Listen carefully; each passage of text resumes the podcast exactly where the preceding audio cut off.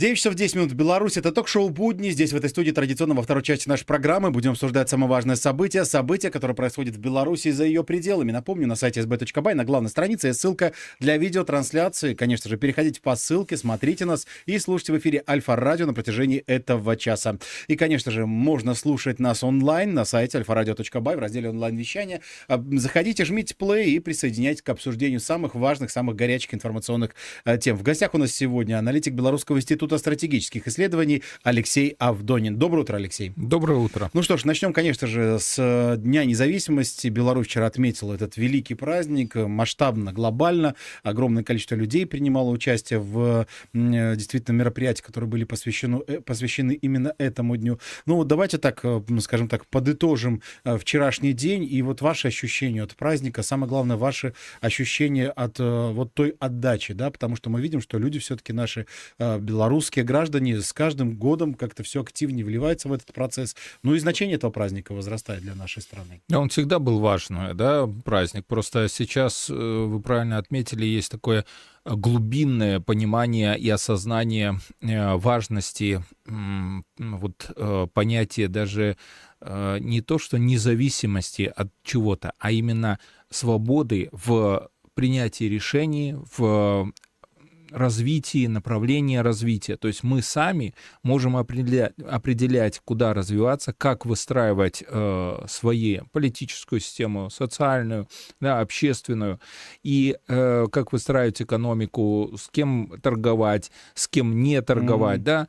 А мы видим, как э, страны коллективного Запада сейчас, вот, э, особенно начиная с 2020 года, активно проводят политику по уничтожению суверенитета государств. То есть фактически лишая э, целое государство, а то и регионы вот этой независимости. И мы э, сейчас, белорусы, вот э, вчера как раз это вот прям чувствовалось, да, это витало в воздухе, вот это ощущение того, что мы э, в действительности свободные, мы в действительности независимые, и э, за вот эти наши ценности мы будем сражаться, и неважно, кто против нас э, стоит. Коллективный mm-hmm. Запад со всей своей армадой, или же там э, какие-то недоделанные э, псевдооппозиционеры. Mm-hmm. Мы в любом случае всегда будем придерживаться своих ценностей и бороться за них. Это вот вот чувствовалось, да, mm-hmm. и видно было.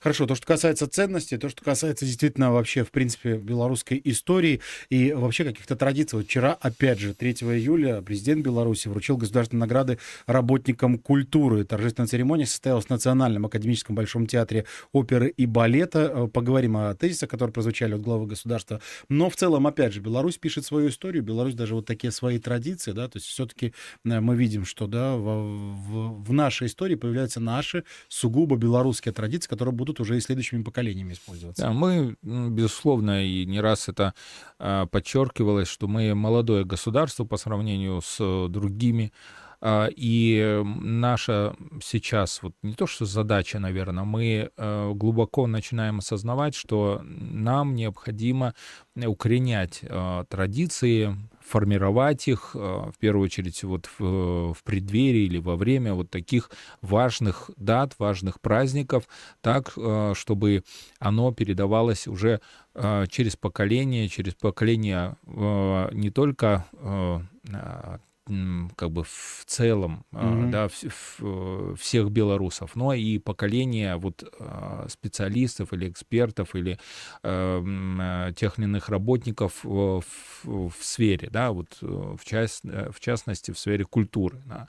Почему вот президент, надо, наверное, подчеркнуть, такое внимание уделил работникам культуры, потому что однозначно мы все прекрасно понимаем, что культура является как бы выше высшей формой развития общества. Если, если общество деградирует, то и культура деградирует э, одновременно. Но бывает и по-другому. Э, и мы видим, как э, западные политтехнологи, наоборот, они вначале деградируют культуру, а пос, и через нее идет деградация общества. Поэтому наша задача, вот президент это подчеркнул и внимание особо уделяет, это а, обязательное развитие на должном уровне культуры, потому что она влияет на формирование общества, его развитие, на его нравственность, а, моральный облик, а, на определение, что такое плохо, что такое mm-hmm. хорошо, да, потому что мы видим, как сейчас активно применяются технологии, которые подменяют белое черное, подменяют героев, подменяют смыслы, и как результат, естественно, общество может потерять теряться, и тогда оно становится легкой э, добычей для э, различных западных манипуляторов. Кстати, ну вот опять же в этом ключе получается, что э, и об этом вчера тоже э, говорилось, э, тема гражданского долга, патриотизма, преданности интересам страны в культурной среде, в современных произведениях. Вот сейчас достаточно такой острый вопрос. Да, да мы, надо понимать, и не раз в рамках нашей передачи мы упоминали такого автора Эрика Хофера, который как раз в своем произведении «Человек истинно верующий, написал, что а, настроение общества определяется как раз работой так называемых людей слова. И к ним в том числе относятся писатели, журналисты, а, деятели культуры. А, именно они задают вот этот тон, как общество относится к тем или иным событиям, как общество относится к к власти, относится к будущему, относится к экономике, относится к различным э, межчеловеческим отношениям и так далее. Вот это важно. Поэтому э, наши оппоненты особое внимание уделяют как раз э, э, всем э, произведениям культуры, искусства, э, и через них пытаются насадить совершенно иные, э, враждебные для общества э, те или иные образы. Поэтому основная задача государства, конечно же, это поддержание вот э, темы патриотизма, темы а, героев э, Великой Отечественной войны, темы героев, те, которые сражались э, за независимость mm-hmm. Беларуси в, в период польской оккупации. Да, мы, следующий праздник, который мы будем отмечать, это 17 сентября. Да, мы все прекрасно осознаем, что сейчас как раз возникла острая потребность в новых произведениях, которые бы поднимали, освещали и рассказывали про а, наших героев, формировали в том числе через а, вот такой подход новые образы будущего нашей Беларуси, нашего общества. Кстати, вот вчера опять же прозвучал от президента, что мы живем под чистым небом, но в условиях войны, войны информационной и экономической. Вот почему сейчас действительно мы видим э, достаточно такую сложную ситуацию, почему сейчас каждому белорусу особенно важно послушать то, что говорит глава государства, потому что мы все понимаем, что с одной стороны э, пытаются все равно, вот вы говорите об этом, информационно влиять на умы э, наших Э, граждан. Впереди нас ждут, опять же, 24 год, 25 годы, достаточно сложно. Почему сейчас, я уверен, что наши оппоненты, к сожалению, будут пытаться всеми способами использовать э, любые возможности для того, чтобы дестабилизировать ситуацию. Почему сейчас каждый белорус должен внимательно слушать главу нашего государства? Да, при том это э, не пропаганда. В действительности вслушайтесь в, в, в речь президента, в слова президента. И э, это, наверное, такая рекомендация э, в первую очередь для э, чиновников, начальников, всех тех, кто отвечает за людей, тех, которые, которыми они управляют. Почему? Потому что там же посыл ключевой какой? Как только э, Хотим лучше, будет лучше. Да, но здесь, здесь вопрос еще какой. Мы э, прекрасно знаем и понимаем, что любые психологические операции, они направлены не просто на э, рядовых людей, они, как правило, всегда направлены на элиты на чиновников, на бизнесменов, на тех, которые идентифицируют себя элитами общества. Потому что э, во всех методичках по психологическим операциям э, западным очень четко прописано, что основная задача — это подменить ценности и понятие элиты, да, сделать из них условно олигархат, и этот олигархат при тех или иных обстоятельствах будет тяготить к западным ценностям и на каком-то этапе предаст свой народ. И это, в принципе, мы а, видели на примере Украины, мы видели на примере Польши, стран Балтии, mm-hmm. да, то есть они, а, получив образование в западных э, институтах, школах, приобщившись, чуть-чуть приобщившись к западному капиталу, почувствовали э, э, некую отдаленность от простого народа и сказали, нет, мы, мы другие, а вот вы, черни, мы будем вами управлять. Вот это президент как раз и подчеркивал, что мы у себя в Беларуси не допустили формирования олигархического э, строя, который бы привел к э, резкому разделению э, простых людей и элиты. Как, э, как результат у нас стабильное общество, а в тех странах, где это э, было допущено, мы видим, естественно, э, условия к определенным волнениям. И президент приводил как раз Францию. Посмотрите, mm-hmm. что какие протесты там идут. Это как раз э, причина того, что про простой народ никто не думает, решает свои сугубо корпоративные какие-то задачи, цели за счет простых граждан. Кстати, вот то, что касается Франции, действительно, вот уже затронули тему, поговорим об этом. Э, беспорядки, которые охватили эту страну, действительно так, скажем так, настораживают, потому что уже говорят о том, что волна эта поднимается, проблема мигрантов выходит уже тоже на первый план. Э, тысячи людей громят все на своем пути. Э, полиция жестко действует, да, защищают свои дома. Кстати, сами французы уже появляется информация. Вот что происходит здесь и вообще грозит ли это каким-либо таким достаточно серьезным, не знаю, расколом Европейского Союза? Потому что мы видим, что уже появляется заявление а, по поводу, там, Польша говорит о том, что вот мы правильно сделали, что мигрантов не пустили, вот посмотрите, а, что происходит во Франции. Что, что будет в этом ключе? Вообще, что происходит, да, надо что происходит? понять, да, потому что когда смотришь телевизор и, смо- и видишь такие э, разбои, э, нападения, насилие, да, протестное движение, мощнейшее протестное движение, и это уже не протесты желтых жилетов, да, это гораздо э, гораздо интереснее политическая технология, которая сейчас применяется во Франции. А, в первую очередь, надо подчеркнуть, что а, никакие протесты не являются естественными. То есть э, однозначно это э, некий рукотворный процесс, mm-hmm. который а, сформирован э, современными политтехнологами, ориентированными как раз на создание волны негодования в отношении нынешних политических элит Франции в первую очередь Макрона. Но э, тогда встает вопрос, а кто финансирует и кто направляет эти протестные массы? Ну, надо тогда понимать, э, кто такой Макрон и какую политику он проводил э, во время своего, ну, так называемого царствования, да? Так. А, то есть это полностью э, евроатлантические элиты, ориентированные на интересы э, Лондона и интересы э, Вашингтона.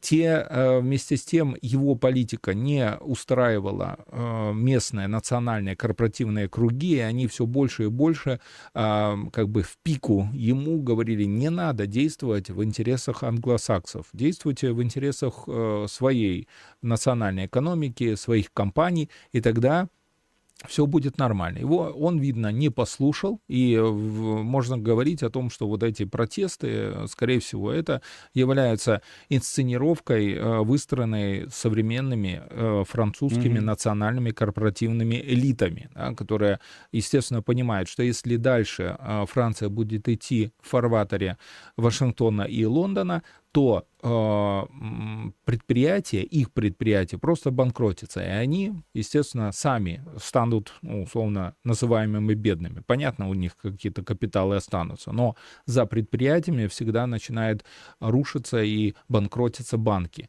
Поэтому я думаю, что это некий э, промышленно-банковский э, синдикат, который э, организовал вот эти протесты против э, Макрона для его э, постепенного свержения Угу.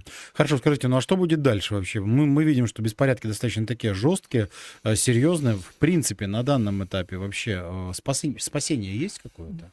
Либо будут добиваться вот конкретных целей. Я думаю, будут добиваться конкретных целей, потому что мы видим, что а, евроатлантические элиты не готовы уходить. Да, у них есть свои планы, они хотят их реализовать. Эти планы связаны в первую очередь с развязыванием э, крупномасштабной войны э, в Европе. Мы видим, как они милитаризируют Украину, как э, ориентируются на, на а, военный сценарий. А есть те элиты, которые говорят, нет, мы хотим по-другому. Но между ними, вот этими двумя группами, двумя лагерями сейчас идет мощнейшее столкновение. И, естественно, столкновение идет руками Э, просты, простой молодежи, простых французов. И самое э, важное отметить, обратить внимание, что э, те технологии, которые разрабатывали вот это протестное движение, mm-hmm. они как раз ориентировались на а, подростков. То есть это где-то от 13 до 17 лет. Это основная движущая масса сейчас всех будет протестных движений. И наша задача, конечно же, обратить на это внимание, потому потому что э, высока вероятность, что вот эти э, технологии, которые разрабатывали такие протестные движения, будут использовать э, этот подход и на постсоветском пространстве в том числе. Поэтому наиболее активное внимание должно быть уделено как раз вот этой возрастной группе от 13 до 17 лет. Хорошо, скажите, ну а как вы оцениваете вообще методы вот, решения этой проблемы? Потому что мы видим, уже облетает кадр жестких столкновений, жесткого применения сил со стороны а, французских полицейских. Опять же, мы видим, что молчат правозащитные организации, никто не высказывается по этому поводу, потому что говорят, что с каждым днем действуют жестче жестче и жестче. Огромное количество уже задержанных людей. Вот э, в этом ну, ключе. Ну, понятно, что те корпоративные элиты, э, да, евроатлантические, они всегда ориентировались на насилие, э, неважно, это насилие на территории Украины по уничтожению э, там солдат ВСУ, или же это Э, применение насилия через э, полицейские подразделения против э, своих граждан, своей молодежи. Это их такой метод, метод устрашения, метод убийства, насилия для удержания своей власти. Поэтому мы можем говорить только об одном, что противостояние будет только усиливаться. К чему это приведет, это при, может привести либо к... Ну, это же чуть не революция. Ну, знаете, тут самое важное другое отметить, что э, подоплекой, базисом э, любых революций всегда является э, экономическая основа. А экономическая основа — это определенное за последние 3-4 года разорение Э, мелких, э, средних предпринимателей, э, разорение вот этих мигрантов, в том числе, которые, приезжая во Францию, они же не шли, к примеру, на, на завод. Они, как правило, занимались торговлей. И, естественно, за вот этот период пандемии, потом постепенного экономического спада, отсутствие туристов, все это а, приводило к тому, что вот эти а, мигранты, мелкие, средние, бизнес э, просто обанкрачивался. И вот мы в действительности видим а, экономические последствия вот этого мощнейшего кризиса. Но Запад выбрал не не путь э, восстановления отношений с Россией mm-hmm. для того, чтобы получить э, дешевые энергоносители, это им бы позволило э, вытянуть их экономику. Нет, они э, эскалируют ситуацию, ориентируются на исключительно войну. Для них война, насилие — это тоже э, способ экономического выживания и хорошего заработка. Ну что ж, спасибо огромное за мнение. Прервемся буквально на несколько минут в нашем эфире, в эфире Альфа-Радио. Короткий выпуск новостей и прогноз погоды. А дальше снова вернемся в эту студию. Оставайтесь с нами.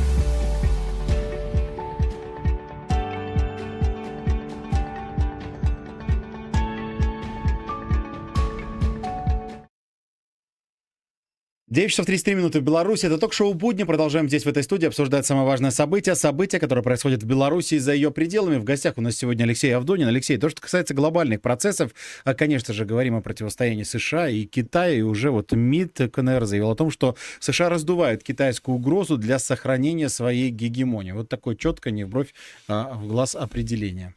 Да, при том экономическая гегемония. Да? Мы прекрасно понимаем, что США э, пытаются удержать э, свои лидерские позиции в мировой экономике а, и понимают, что если они в ближайшие даже пять лет э, не совершат чудо и не приведут к тому, что основные производства вновь будут э, размещены на территории США, ну или, по крайней мере, англосаксонского мира, то есть Великобритании, США, Канады, Новой Зеландии, mm-hmm. Австралии, то э, в этом случае э, США столкнуться с проблемой недоверия. Недоверия к их финансам, недоверия к э, госдолгу и, понятно, недоверия к доллару.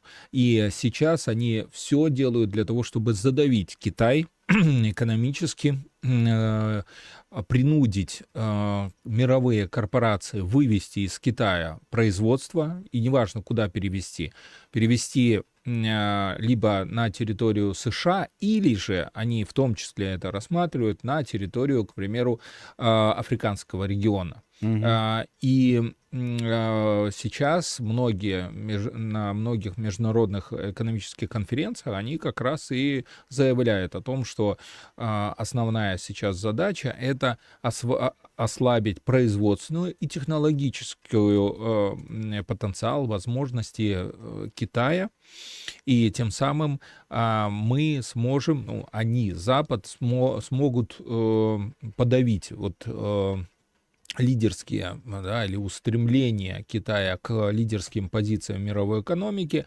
И самостоятельно их удержать. То есть в основе всех вот этих противостояний однозначно лежит экономика и лежит финансы. Это мы в том числе не раз обсуждали. Mm-hmm. Вот это глобальное противостояние, по большому счету, сейчас на данном этапе э, проходит на фоне, опять же, усиления и организаций международных. Вот Минск рассчитывает вступить в Шанхайскую организацию сотрудничества в ближайшее время. Мы видим, что уже, в принципе, в обозримой перспективе, надеется, наша страна э, может стать полноправным членом ШОС. Об этом заявил пресс-секретарь белорусского МИД Анатолий Глаз. Вот уже, а, по его словам, официальная процедура присоединения Беларуси а, к ШОС фактически запущена с января этого года, после того, как был подписан протокол уполномоченными представителями государств-членов ШОС. Вот сейчас, по большому счету, да, глобальное противостояние США-Китай и, опять же, вот рост этих организаций. Почему это происходит? Что это означает? Да, но мы должны одновременно сказать, говоря про ШОС, что идет э, аналогичные процессы по объединению англосаксонского мира на экономической и финансовой основе.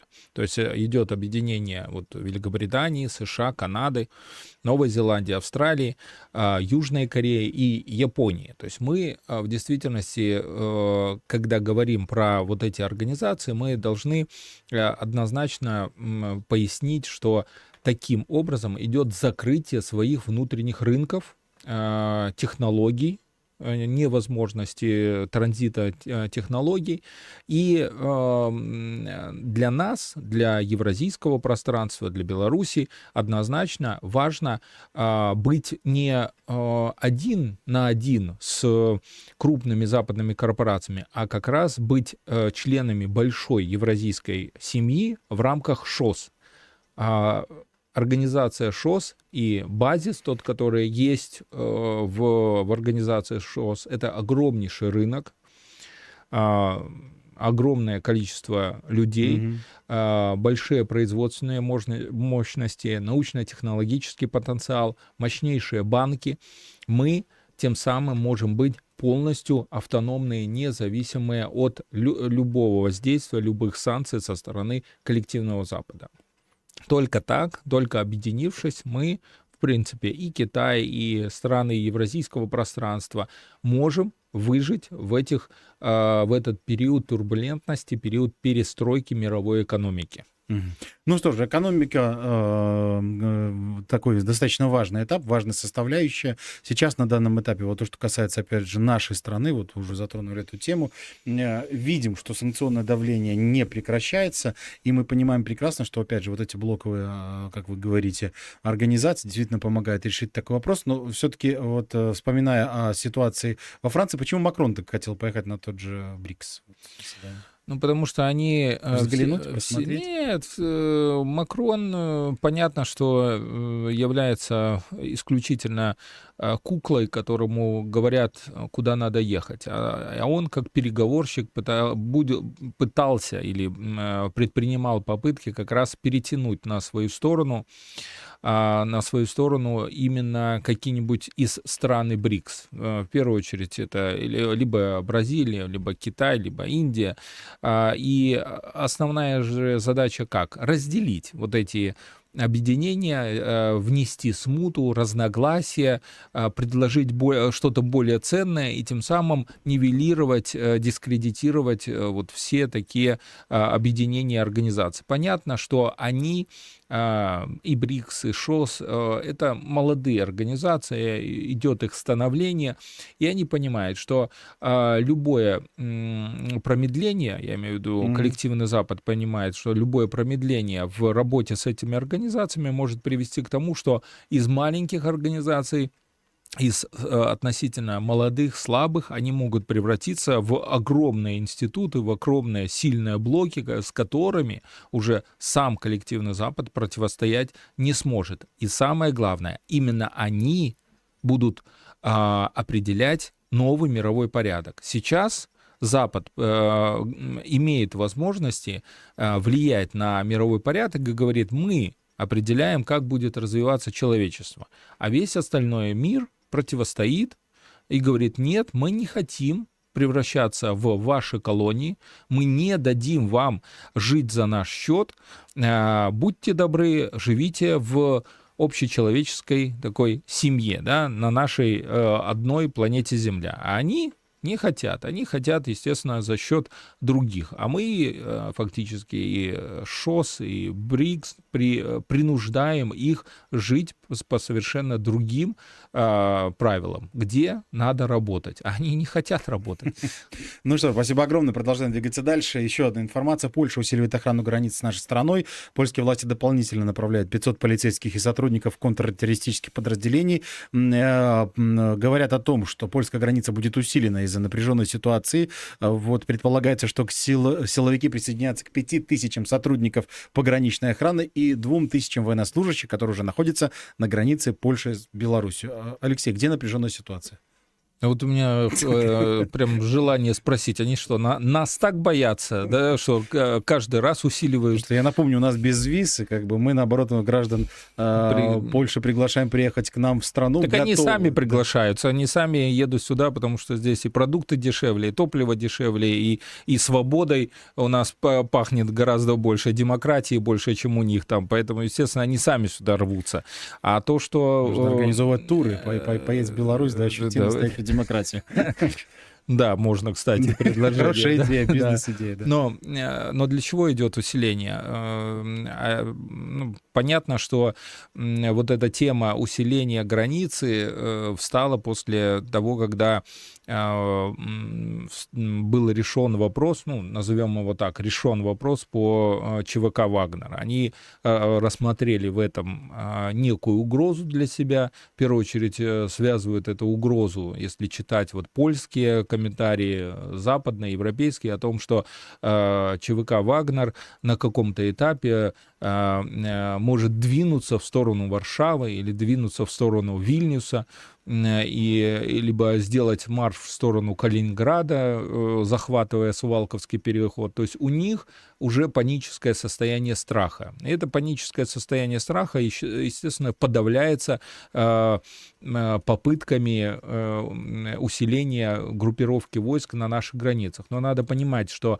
а, они пытаются справиться с страхом не, mm-hmm. не для нас, да, а для своего польского общества. То есть они вначале нагнетают ситуацию, а потом пытаются ее решить, э, демонстрируя, что они э, в действительности не допустят каких-то провокаций э, в их сторону, и для этого усиливают группировку. Ну, мы прекрасно понимаем, что тема ЧВК «Вагнер» — это лишь повод. В действительности планы по усилению группировки э, стран э, НАТО на э, наших границах, он имеет вот этот план длительный характер, и я думаю, в ближайшие ближайший даже год мы увидим, э, что они любой повод будут использовать и усиливать группировку на э, наших границах. Для чего это делается? Понятно, что они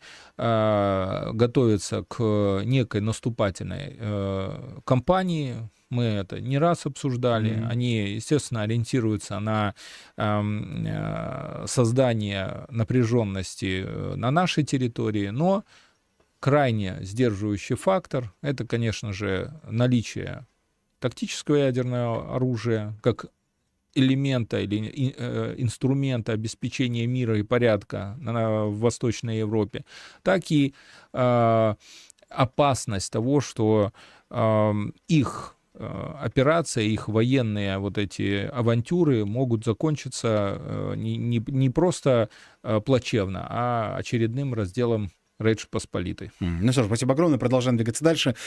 Еще одна э, тема начинает так уже горячо обсуждаться в информационном поле. Система ПВО в Москве была ликвидирована несколько беспилотников. Э, об этом заявил мэр э, господин Собянин. Он сообщил, что жертв пострадавших в результате атаки беспилотников нет. Уже официальный представитель МИД России Марина Захарова отметил, что попытка атаки беспилотников со стороны киевского режима на объекты гражданской инфраструктуры стала очередным актом терроризма. Да, и тут именно надо отметить, что в сторону Внуково, аэропорта Внуково э, они двигались. Да, даже поэтому, перенаправлялись. Поэтому и, да, и э, следует трактовать это как акт э, терроризма. Да, то есть в сторону гражданской авиации и при том иностранных рейсов, которые на тот период взлетали или приземлялись в, в этом аэропорту. Поэтому что можно сказать? Понятно, что Э, Запад применяет тактику э, вот этого тирании случайного, тирани, э, тирании неопределенности, э, нападают э, ночью, применяют э, скрытые методы доставки летательных средств, нанесения угу. попытки нанесения ударов. Поэтому э, это э, тактика, это не стратегия, да, и не оперативный подход. Это именно тактика, которая э, ориентирована на создание определенной напряженности в российском обществе, в первую очередь в преддверии э, предвыборных циклов. И об этом мы не раз уже обсуждали, говорили в рамках нашей передачи, да, то есть это а, а, не, не несет никакого военного mm-hmm. э, там задачи, цели, они не решают с помощью вот применения БПЛА а, в, по э, Москве, а ориентируется как раз на создание определенной э, напряженности в обществе в преддверии э, избирательных циклов. Mm-hmm. И поэтому ну, мы видим, что э, российская сторона справляется очень эффективно с, с этими вызовами. А важно, самое главное, э, определить ответственных, э, провести соответствующие следственные э, действия, и понятно, что придет время, когда все виновные а, э, в этих провокациях, в этих а, злодеяниях э, понесут свою ответственность в соответствии с буквой закона. Ну что ж, спасибо огромное. Продолжаем двигаться дальше. Еще одна тема. А, в преддверии саммита НАТО уже много тоже информационных э, таких вбросов, но я бы хотел начать, наверное, с такой новости, которая разлетается уже в информационном поле. На время саммита НАТО в Вильнюсе спрячут старые троллейбусы. Литовская столица работает над тем, чтобы представить более-менее привлекательный вид города лидером государств-членов НАТО и делегациям. Вот до чего э, дошли. Ну, это какое-то шоу, понимаете, больше ничего. А, ну, вопрос же не в том, как показывать, а что в реальности есть в той же Литве. Мы обсуждали о том, что Литва из э, индустриальной страны с атомной электроэнергией, да, атомными электростанциями превратилась в лимитрофное образование, которое, основной задачей которой является это содержание пограничных войск НАТО и э, обеспечение проведения вот таких э, сходок Э, коллективного Запада, где они в очередной раз будут на, надувать э, щеки и э, делать вид, что они определяют э, судьбу и будущее Восточной Европы. Но самое главное, надо сказать и подчеркнуть нашим вот зрителям, слушателям о том, что э, их планы уже нулевые, они обнулены, потому что на территории э, Беларуси находится э, тактическое ядерное оружие, находится э, боеспособное подразделение, подразделения, знающие, как э, вести э, и штурмовые наступательные операции, и э, другие э, боевые действия. Э, и для них, для НАТО, это э, является так называемым фактором X, который приводит э, любую математическую модель в непрогнозируемые период. Они mm-hmm. не знают, что будет дальше. У них есть планы, но как эти планы реализовать, они уже не знают. Поэтому в действительности их саммит э, будет носить исключительно э, такой, знаете, э, э, no action, talk only иногда mm-hmm. расшифровывается НАТО. То есть они встретятся, поговорят, обсудят, сделают какую-то декларацию, но уже они в действительности ничего принципиально решить не смогут. Принимать или не принимать Украину в НАТО, я думаю, вряд ли они примут на этом саммите, потому что уже сигналы первые идут. А какие сигналы? Командование Э, э, США заявила о том, что пока еще рано поставлять F-16 э, в Украину, потому что нету исхода нормального для них, исхода контрнаступления.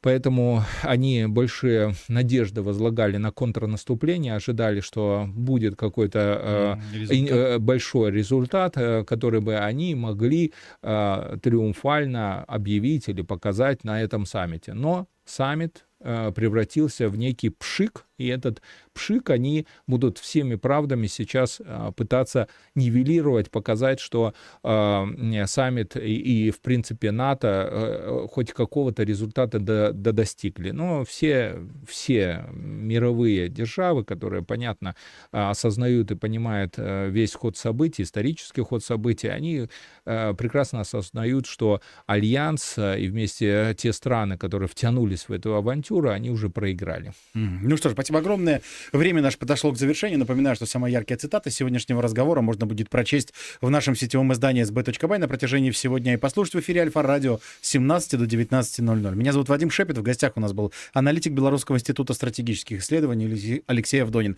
Спасибо огромное, Алексей, Спасибо. за емкий разговор. До встречи в буднях.